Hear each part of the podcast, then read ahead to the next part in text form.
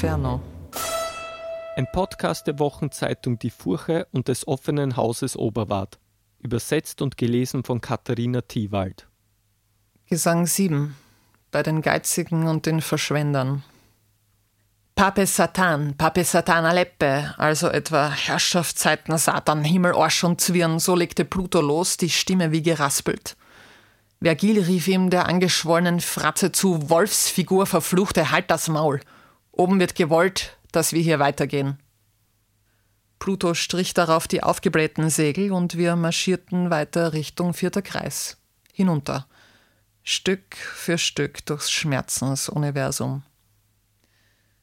Die Menschen, die hier leiden, drehen sich in einem Horrortanz. Von allen Seiten kamen sie, Lasten wälzend unter Einsatz aller ihrer Kräfte. Dabei gerieten sie einander in die Quere, drehten sich um und schrien: So, so, da glaubt wohl einer, er kann sparen, oder Schmeißt du wirklich alles raus zum Fenster, Trottel? So stapften sie dahin, von rechts, von links, jeweils im Halbkreis zu den Scheitelpunkten.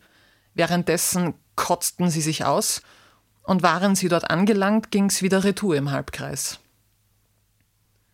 Vergil erklärte mir, alle miteinander waren quasi geistesblind, als sie noch lebten. Sie haben nie ein Augenmaß für ihre Ausgaben gehabt. Die Glatzköpfigen waren Priester, Kardinäle oder Päpste, die rundum geizig waren. Und wenn sie aus den Gräbern steigen, werden nach wie vor die einen ihre Fäuste ballen, die anderen ihre kahlen Köpfe haben – die einen haben wenig hergegeben, die anderen hatten vom Sparen wenig Ahnung. Beide hatten nichts vom Leben. Schau nur genau, mein Sohn, wie kurz das Schauspiel der Materie dauert, der schlechte Witz des Habens, der von Fortuna gern erzählt wird.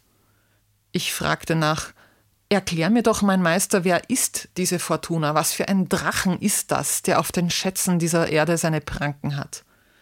Herrgott, erwiderte Vergil, ihr Lebenden seid wirklich blinde Esel. Gott schuf die Himmel. Den Himmeln gab er Engel, und zwar nach einem Plan, wonach ein jeder Teil den anderen leuchtet. Fürs Irdische ernannte er noch eine Generalin, Führerin, die sicherstellen sollte, dass alle leeren Dinge, Geld und Ruhm gleichsam auf Wanderschaft von einem Land ins andere bleiben. Sie agiert wie eine Schlange, die vom Gras verdeckt wird, niemand bemerkt sie. Und sie bemerkt von bösen Wünschen nicht das Mindeste. Selbstvergessen dreht sie ihre Runden. Jetzt klettern wir zu größerem Elend abwärts. Die Sterne sinken schon, wir müssen uns beeilen. Wir passierten eine Quelle, die überging in einen Fluss. Zwischen drohend dunklen Felsen bildete er einen Sumpf, der Styx genannt wird. Als ich genauer hinsah, bemerkte ich mit Schlamm bedeckte Seelen, die schlugen aufeinander ein mit allem, was zum Schlagen taugt, ja auch die Zähne wurden eingesetzt, die jagten sie einander in die Körper. Vergil klärte mich auf. Hier siehst du, was mit denen ist, die sich vom Zorn besiegen lassen.